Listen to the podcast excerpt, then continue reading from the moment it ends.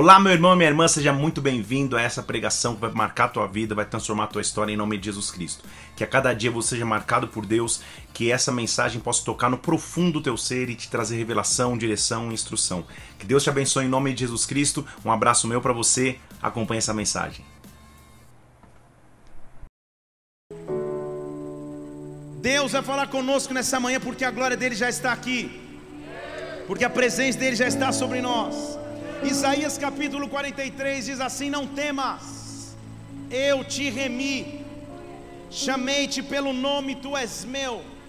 Não temas, eu te remi, te chamei pelo nome, tu és meu. Se você passar pelas águas, eu vou ser contigo. Se você passar pelos rios, eles não te submergirão. Se você passar pelo fogo, ele não te queimará e a chama não arderá em ti. Espírito Santo, nós já podemos sentir a tua glória aqui.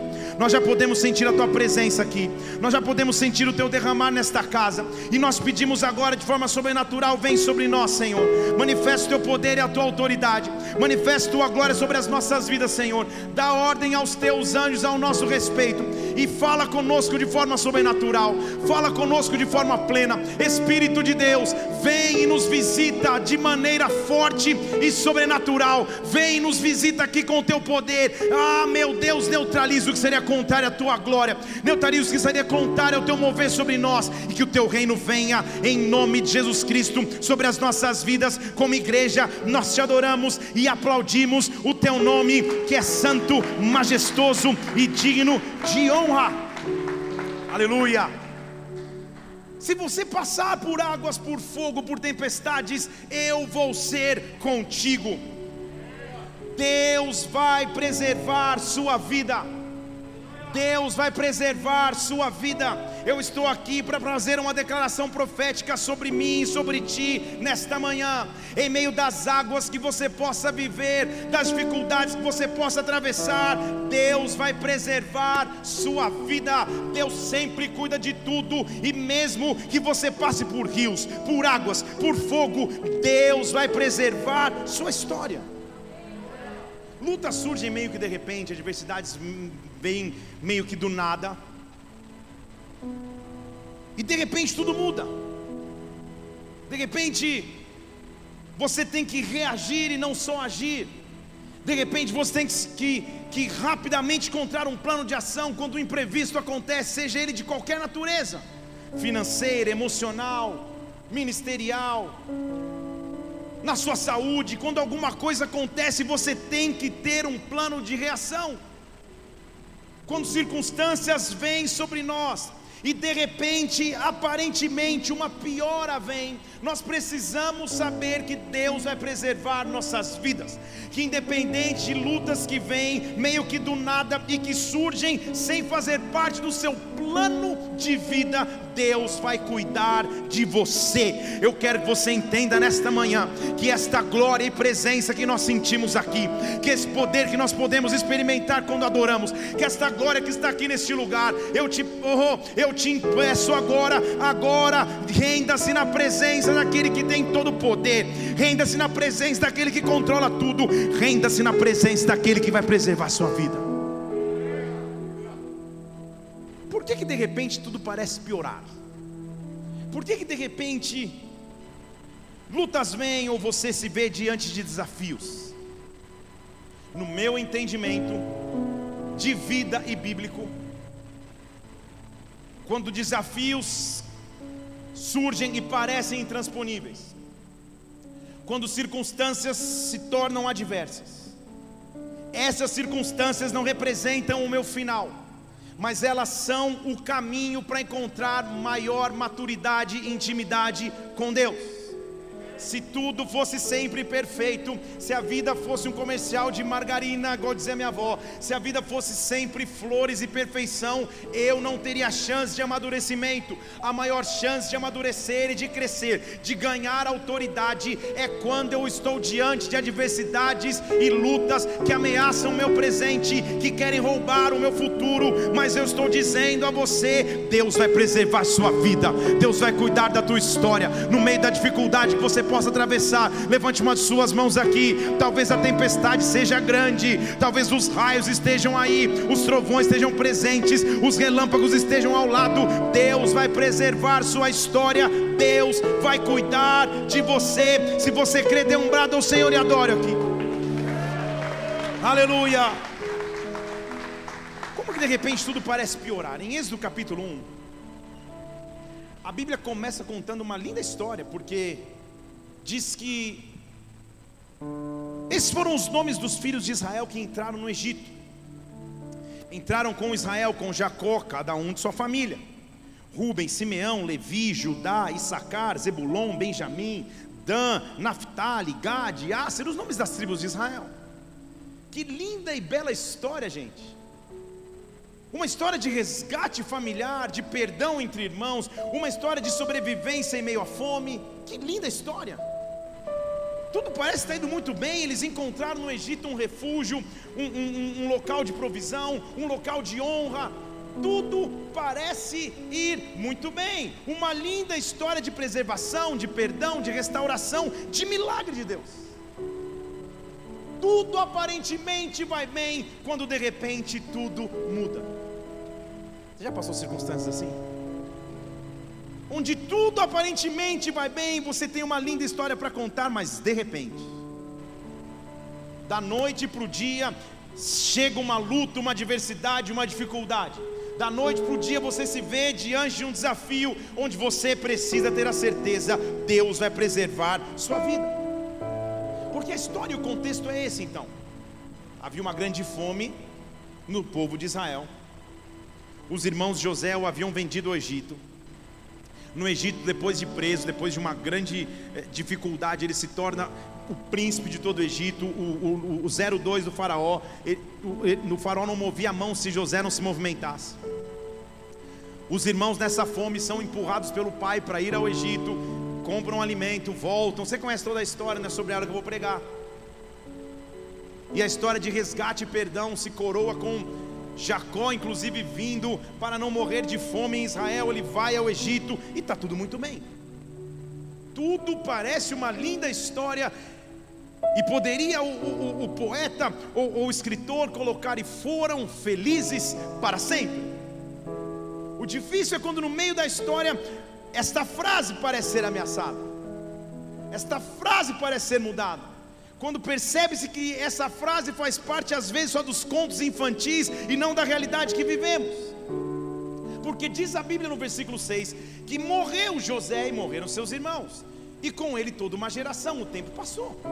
Da geração que havia entrado para não morrer de fome e ser preservada em honra, todos morreram. Inclusive depois de ter morrido, os filhos de Israel cresceram, aumentaram, se frutificaram, se tornaram muito fortes e a terra se encheu deles. Tudo ia muito bem. O autor estava quase terminando de escrever, ou quase terminando de digitar, e foram felizes para sempre.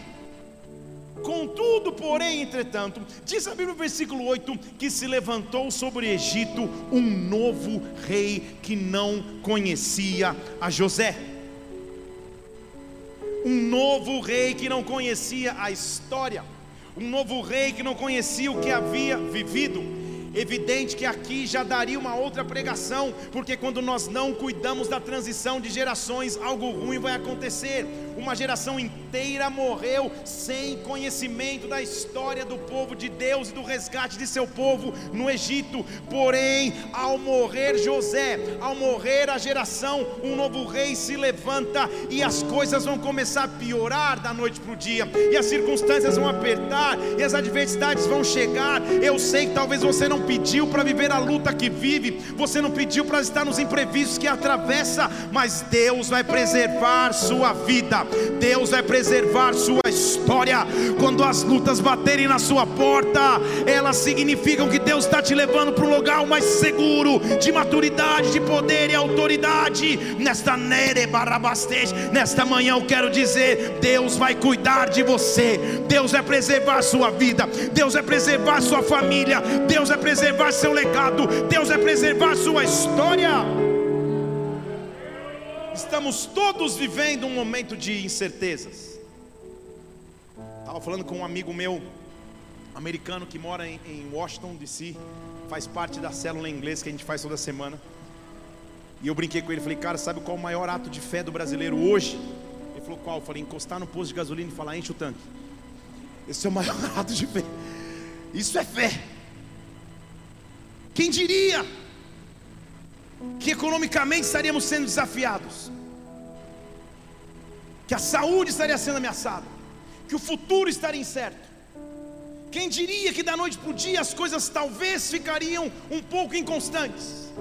É, é, são em cenários assim, são em circunstâncias como essas, que nós temos que entender que Deus vai preservar as nossas vidas. Deus vai continuar cuidando de nossas histórias. E pelo contrário, é no meio deste, desta ameaça, é no meio desta confusão, é no meio desse, dessa ameaça que vem do inimigo que Deus vai fazer crescer. O rei cresce do faraó e, e, e ele não conhecia a história, só que ele só olha e fala: Cara, tem um hebreu para tudo quanto é lado. Esse povo hebreu está para tudo quanto é lado, eles estão crescendo demais. Então, Diz a palavra em Êxodo capítulo 1, versículo 9. Então o, povo, o rei disse para o seu povo: Cara aí, o que está acontecendo? O, o, o povo de Israel é muito mais forte e numeroso que nós. Vamos usar de astúcia para com eles, com uma intenção, para que eles parem de crescer. Para que eles parem de crescer. A astúcia, a artimanha do inimigo é para que você pare de avançar é para que você pare de crer, é para que você pare de crescer, é para que a igreja não cresça mais, para que a empresa não cresça mais, para que a família não cresça mais, para que você não se desenvolva mais. Vamos usar de astúcia. No original, vamos arquitetar planos contrários a eles. Vamos sentar e planejar a derrota do povo de Israel. Portanto, eles colocaram feitores sobre eles e os afligiram com suas cargas. Assim os filhos de Israel edificaram para Faraó cidades, armazéns para Pitom e Ramsés. Da noite para o dia, uma geração que cresceu sendo honrada dentro da terra do Egito, dado a honra e o legado que José tinha.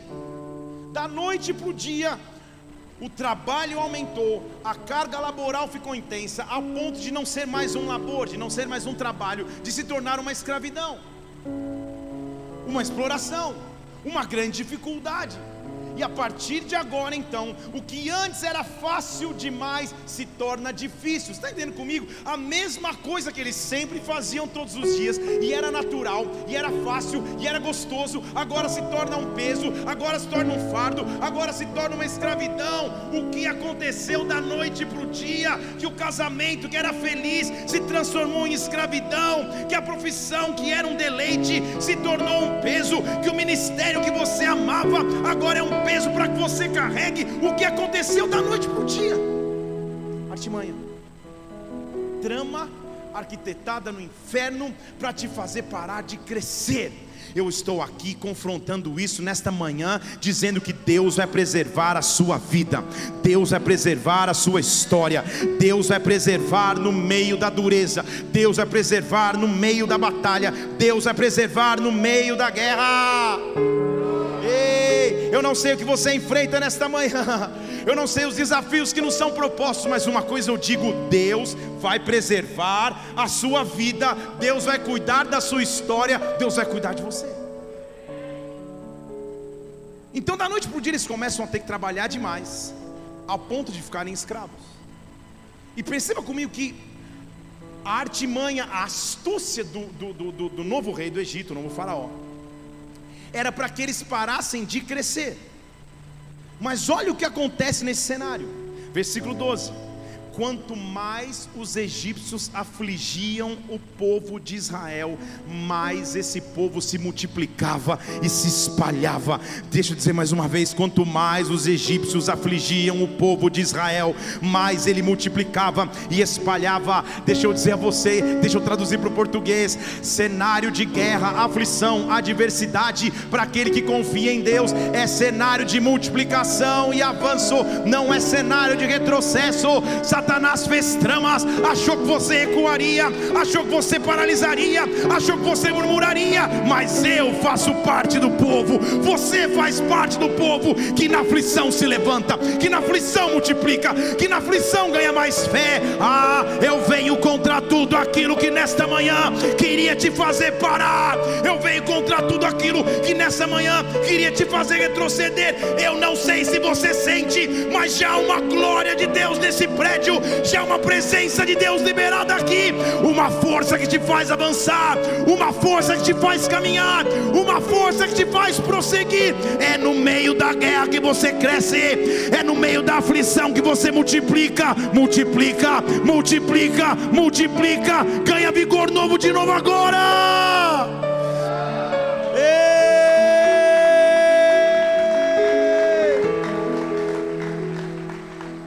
Quanto mais aflição chegava, mais eles cresciam. Ei, meu Deus. Brinquei com uma irmã nossa esses dias aqui. Sabe aquele meme do rock lutando boxe que ele tá todo desfigurado, falando, venci. Eu brinquei com ela, cara, tua história nesses últimos ciclos assim, mas glória a Deus. Já dizia o famoso poeta: se eu chorei ou se eu sofri. Não, me empolguei. se você riu, está igual minha mãe no fim de ano. Deus vai cuidar da sua história é na hora da aflição e da guerra, onde eu estou sendo oprimido, onde o inferno parece ter tramado contra mim, onde parece que eu fui o escolhido da vez, é nesta hora, quando eu passo lutas externas que todos sabem, ou lutas internas que ninguém vê, nesta hora que eu escolho multiplicar e avançar. Há uma unção de multiplicação sobre ti, multiplicação de fé, multiplicação de esperança, multiplicação de paz, multiplicação de alegria multiplicação de de prosperidade natural. Ah, quanto mais os egípcios afligem, mais eu vou crescer e me espalhar. O inimigo vem por um caminho, mas vai fugir por sete, porque Deus vai me dar força no meio da guerra. Eu sei que tudo mudou da noite para o dia, mas eu continuo confiando em Deus. Eu continuo confiando no Senhor. Eu continuo sabendo que Deus vai preservar minha vida mesmo no meio das águas. Só que isso é para aquele que vive pela fé. Porque no cenário natural, sabe o que o inimigo faz quando ele vê, cara, a primeira trama deu errado, eles estão crescendo mais. Sabe o que eu vou fazer? Eu vou apertar um pouco mais. Porque diz a Bíblia que então os egípcios, versículo 13, faziam os filhos de Israel servir com dureza olha a função do inimigo de nossas almas, meu querido irmão e irmã. Versículo 14: Assim lhes amarguravam a vida. Oh, pastor, eu pensei que ia vir para ficar feliz, mas você vai, calma. Lhes amarguravam a vida com pesados serviços de barro em tijolo, com toda sorte de trabalho no campo, com todo o serviço, os faziam servir com dureza. Eu sei que há uma fase em que a vida parece só apresentar amarguras, eu sei que há uma fase em que a vida parece apresentar tristezas, mas há um Deus que continua no controle, há um Deus que continua sendo Deus, há um Deus que no meio da opressão tem um plano, há um Deus que no meio do ataque tem resposta. Deus vai preservar a sua vida, Deus vai preservar a tua história. Ah, esta aparente luta, esta leve momentânea tribulação será para ti peso de glória. O apóstolo Paulo já entendeu isso. Nós temos que entender que aquilo que atravessamos de luta nos aproxima da presença de Deus, nos aproxima da glória de Deus, nos aproxima do sobrenatural de Deus. Eu não sei o que você tem enfrentado neste último ciclo. Ei, mas se são lutas, é porque Deus está te fazendo crescer. Sabe o que eu louvo a Deus? Vocês vão achar que eu estou doido. É que eu e meu time de presbíteros, quando a gente começa a conversar do último ciclo, fala, cara, vamos fazer a disputa aí, porque cada um vivendo uma luta específica. Para quê? Para que se a gente age pelo natural, a gente fala, ai, é melhor não mexer com esse negócio aí de avançar o reino, não, vamos ficar quietinho. Mas para aquele que anda na fé, fala: o quê? Esse é um sinal que eu estou crescendo em Deus. Quanto mais a dureza aumentar, isso significa que eu vou multiplicar, isso significa que eu vou me espalhar, isso significa que minha fé vai se alargar. Talvez esse último ciclo da sua vida, naturalmente seria um ciclo para você se retrair, mas eu estou dizendo aqui a você: nada do que você viveu ah, foi em vão, nada do que você fez não vai deixar de ser contado. Na verdade, significa experiência, maturidade em Deus para você, e hoje Deus restaura a tua sorte, hoje Deus preserva a sua vida, hoje Deus guarda a tua história, porque é no meio da opressão que Deus tem um plano de libertação, é no meio da opressão que o libertador vai se levantar, uma resposta vai se levantar, ah, um livramento vai se levantar. Eu quero que você, em fé, levante suas duas mãos agora e mesmo atrás da sua máscara comece a orar. Quais são as aflições? O que te amargura a vida? O que oprime a tua fé? Eu escolho nesta manhã abrir os meus lábios para adorar a Deus no meio da guerra. Deus vai preservar a minha vida. Deus vai preservar a sua vida. Deus vai preservar a minha história. Deus tem um plano de libertação. Deus tem um libertador. Eu sei, o meu redentor vive e por fim ele vai se levantar sobre a terra. Se você crê, dê um brado ao Senhor e adore. Ei! O farol já estava indignado, que ele fala, cara, quanto mais eu faço, parece que eles crescem, se espalham. Não, não, então vamos fazer o seguinte. Esse povo é um povo trabalhador. Estou vendo que quanto mais do trabalho, mais eles se alegram. Então não. Eu vou tocar naquilo que para eles é o mais precioso. Eu vou tocar na próxima geração.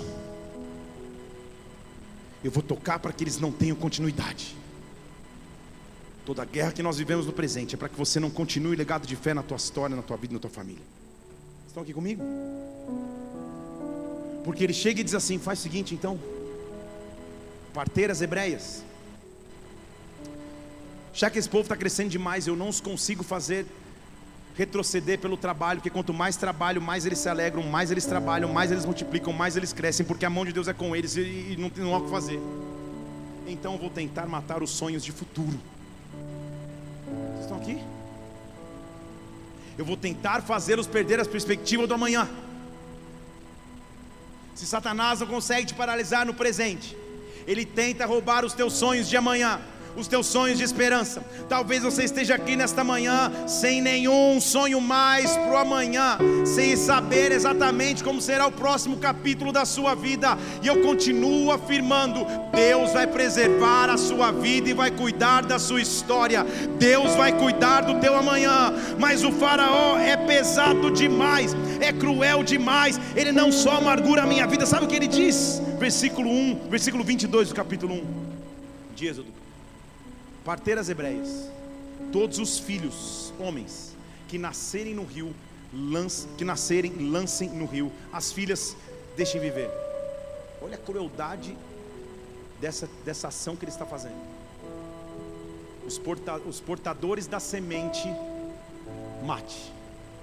Os ventres que um dia vão gerar, preserva, porque elas ainda vão gerar para nós. Vocês estão entendendo o, o, o que o farol estava fazendo?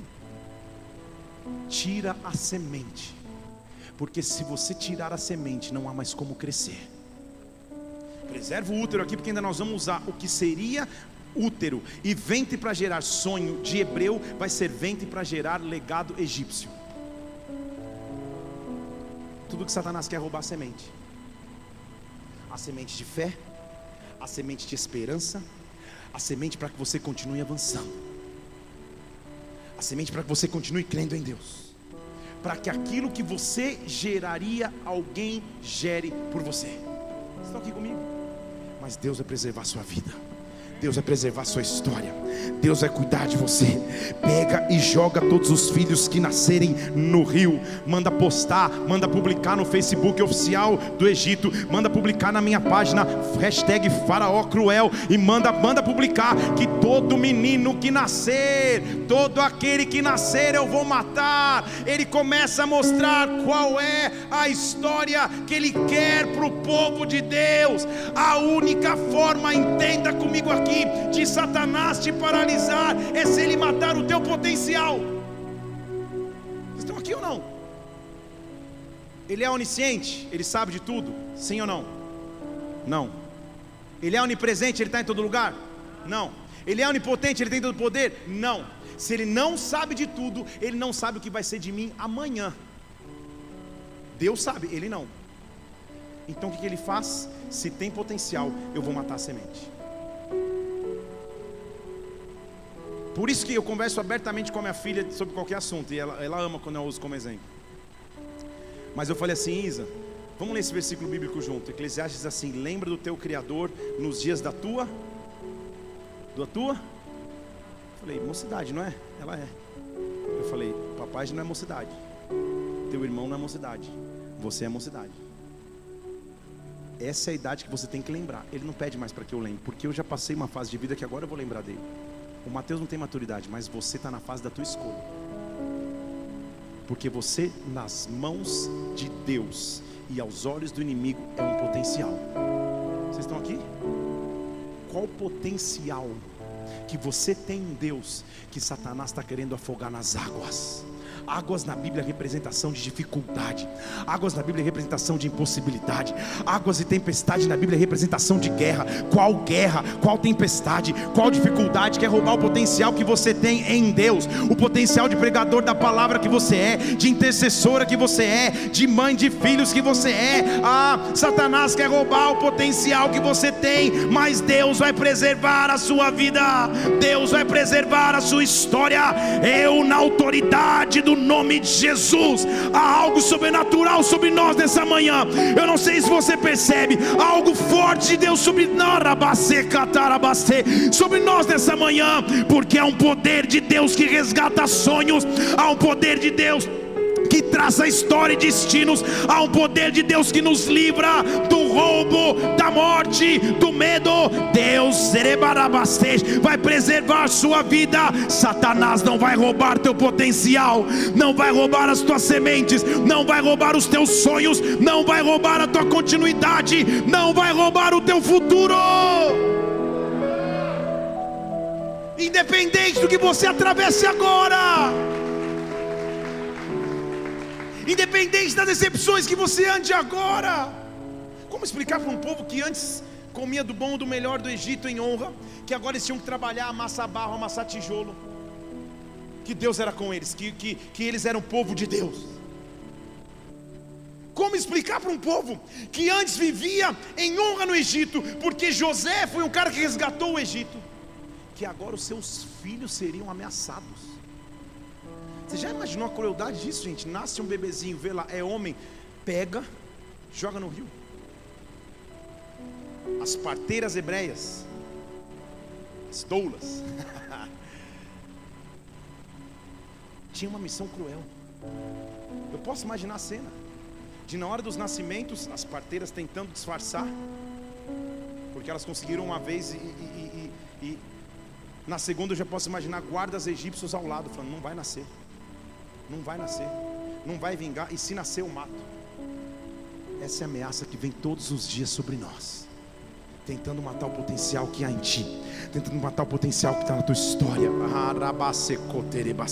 Mas Deus vai preservar a sua vida, Deus vai preservar a sua vida, Deus vai preservar a sua vida. E talvez você diga: como que eu vou planejar alguma coisa diante de uma ameaça como essa? lembro que um dia eu fui, eu tinha, sei lá, uns 10 anos. E eu, eu era de uma igreja bem tradicional. E naquela época foi, foi, foi, um cara pregar um seminário de escatologia, que para uma igreja tradicional era um negócio tipo revolucionário. E ele falava: Jesus vai voltar, em breve Jesus virá, em breve Jesus vem. E no carro, quando nós entramos, eu falei: Pai, não preciso mais estudar. Tinha que usar essa oportunidade, né? Não preciso mais estudar para matemática vou ficar só no inglês que eu gosto, porque se Jesus vai voltar, não há nada que fazer. E ele falou: calma, não é bem assim. Jesus voltará e o meu chinelo também. Raider, se você é dessa época, eu devia ter escrito Raider em algumas partes do meu corpo. Se no cenário de Jesus voltar, já era maravilhoso, já não queria fazer nada, como sonhar quando a ameaça está tão iminente? Mas diz o capítulo 2, versículo 1, que um homem da tribo de Levi foi e se casou com uma filha de Levi. Levi, de acordo com a distribuição de tribos que aconteceria no futuro, é uma tribo de sacerdotes. Deixa eu falar de novo, é uma tribo de sacerdotes. É uma tribo sacerdotal.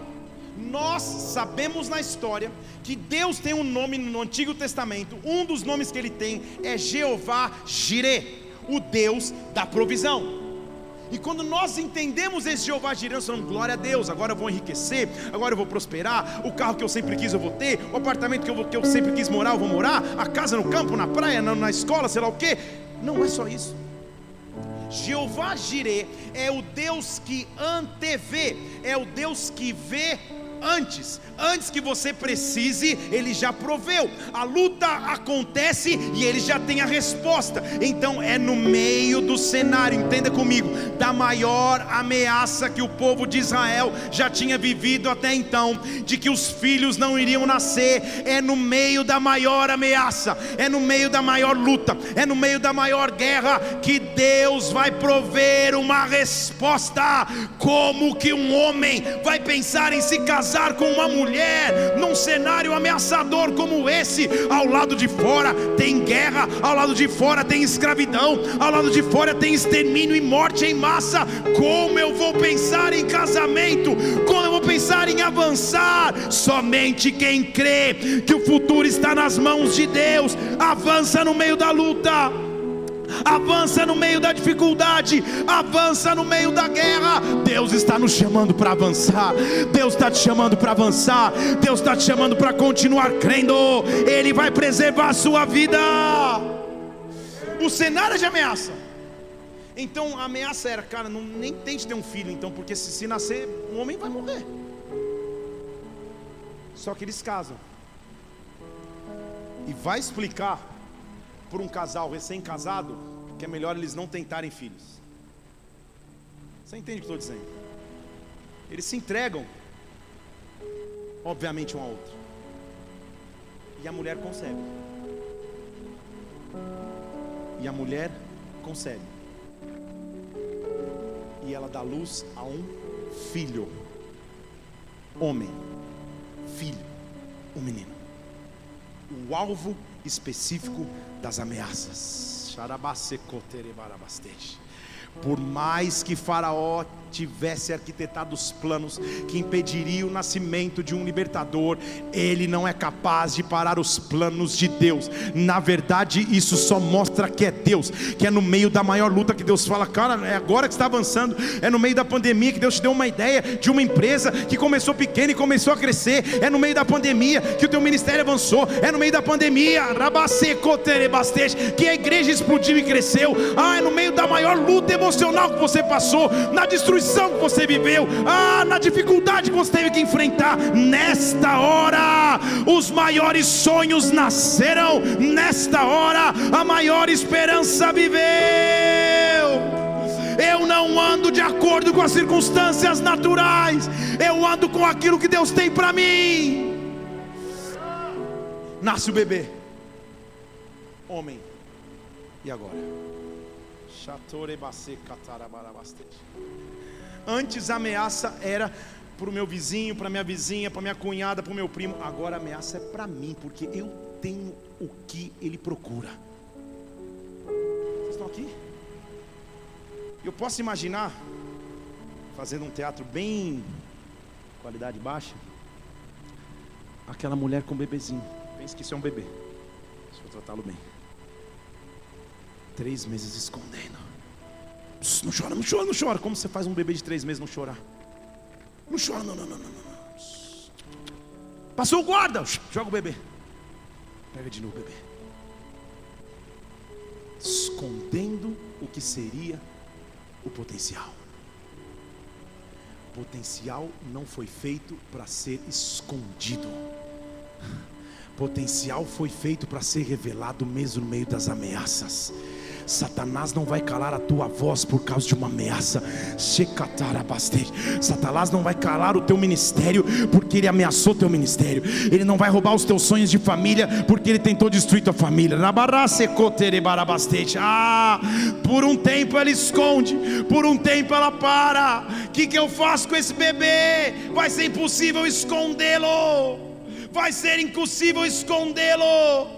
Então eu tenho que tomar a decisão mais importante da minha vida, e é para isso que Deus está te chamando aqui nesta manhã, para que você saiba que é Ele quem preserva a sua vida, que é Ele quem cuida da tua história, que é Ele quem vai cuidar do teu futuro, que é Ele quem vai te dar esperança para amanhã.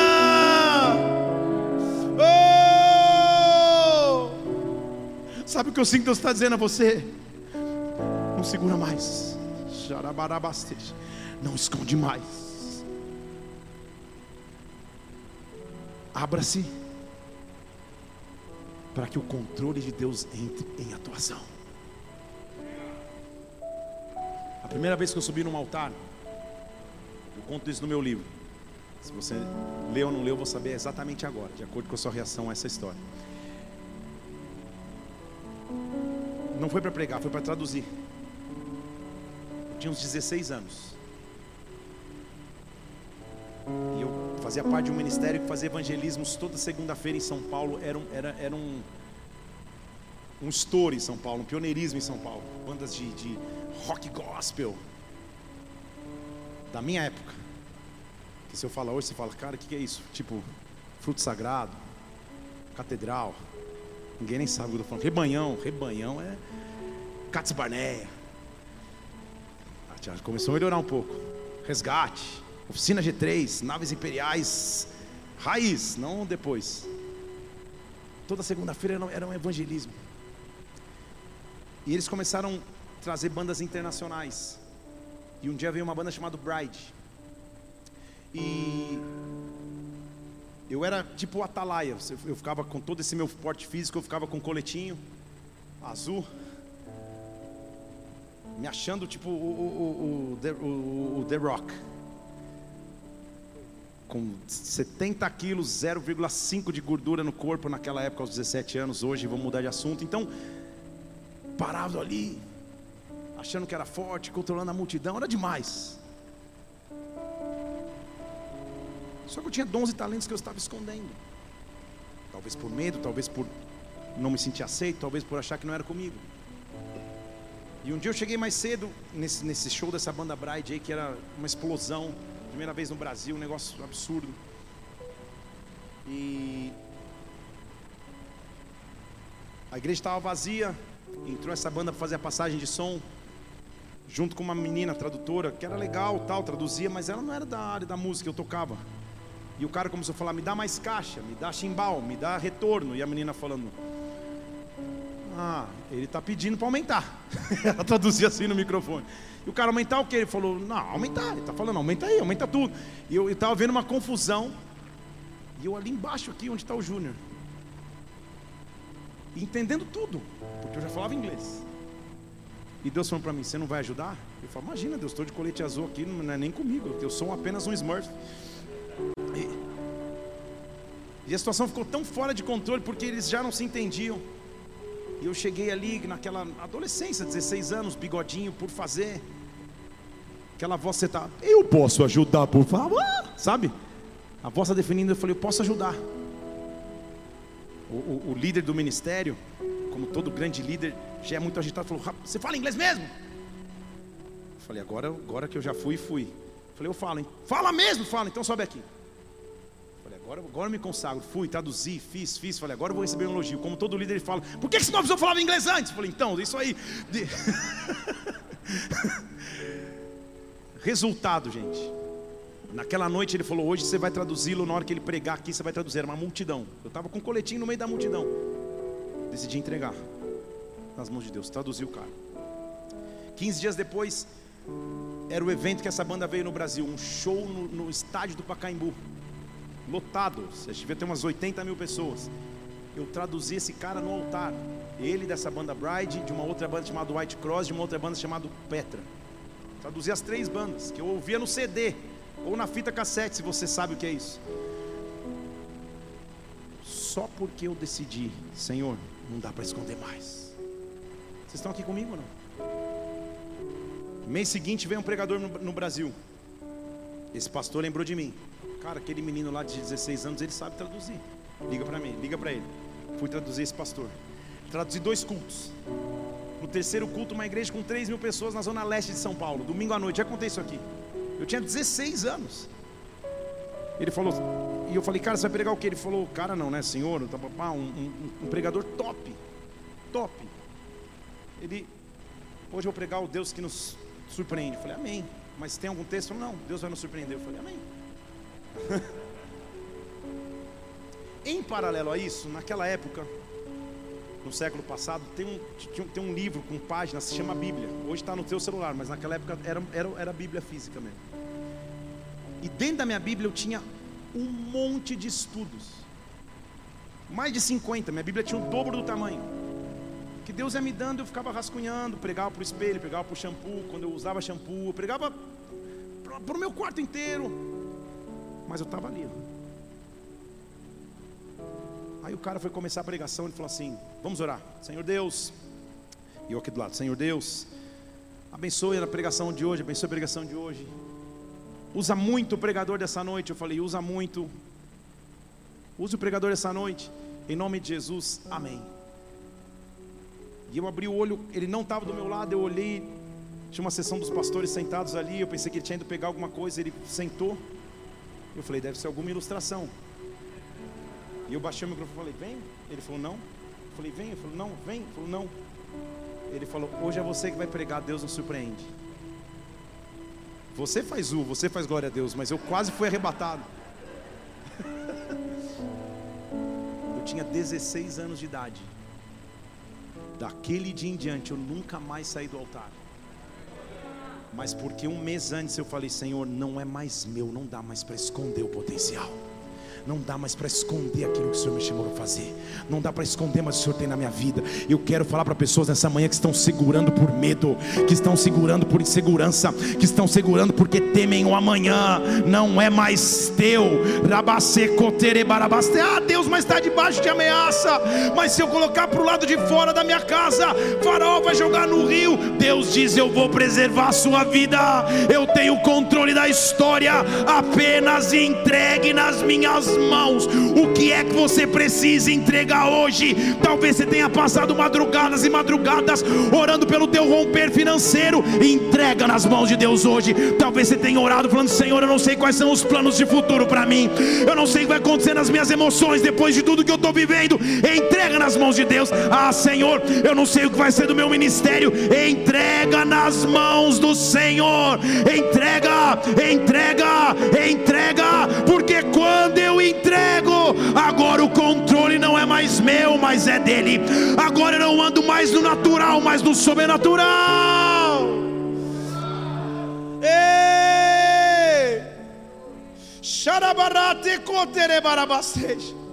Versículo 3: Não podendo mais escondê-lo.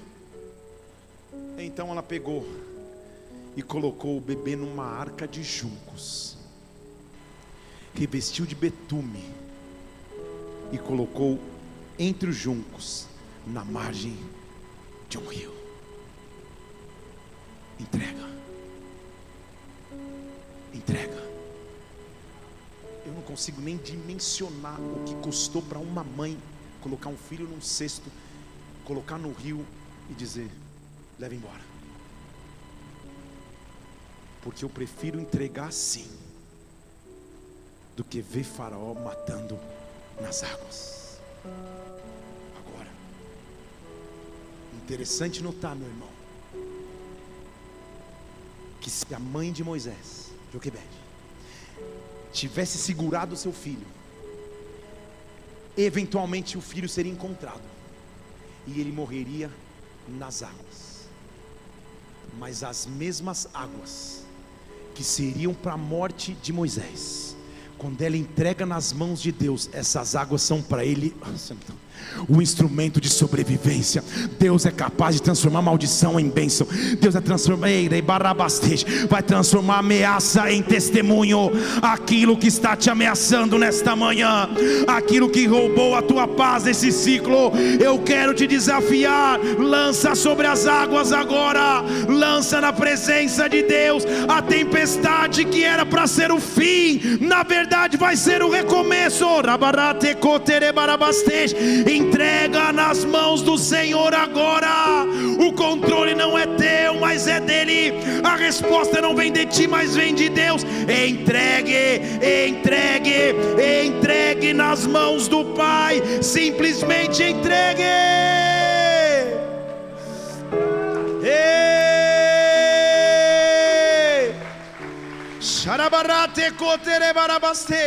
Ah, coloca nas águas. A Bíblia diz em Eclesiastes capítulo 11, versículo 1: Lança o teu pão sobre as águas, porque depois você vai encontrá-lo novamente.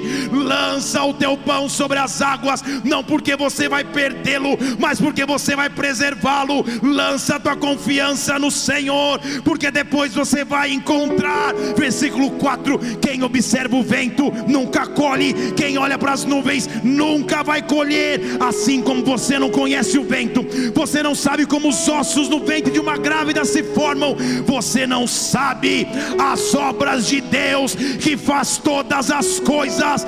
Deus vai preservar sua vida, Deus vai cuidar da tua história, Deus vai cuidar de ti. Se você crer, dê um brado ao Senhor, dê um brado ao Senhor.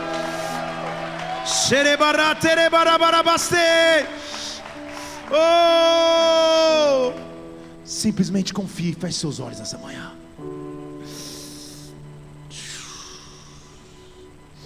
Lança sobre ele, entrega sobre ele. Barate kotere barabastej o cenário é de ameaça, o cenário é de dificuldade, o cenário é de aflição, o cenário é de dúvida, o cenário é de incerteza, mas Deus é preservar a sua vida, Deus é preservar a sua história.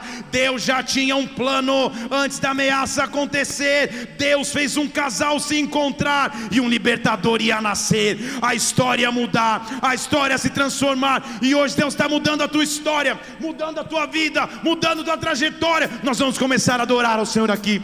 E quando nós estivermos adorando a Ele, eu quero que você entregue. Eu quero que você entregue. Eu quero que você entregue. Não segura mais, entrega. Ele não vai reter teu potencial. Ele não vai roubar a tua fé. Ele não vai roubar a tua esperança. Nós vamos começar a adorá-lo. Nós vamos começar a adorá-lo. Ei! Espero que através dessa mensagem você tenha sido marcado profundamente pelo Espírito Santo, sua vida seja impactada e transformada, viu? Tem muitas outras pregações aqui no YouTube, Felipe Parente. Faz o seguinte, inscreve-se no canal também para que você sempre receba os alertas das pregações assim que elas acontecerem. Que Deus te abençoe. Até a próxima. Fica na paz do Senhor.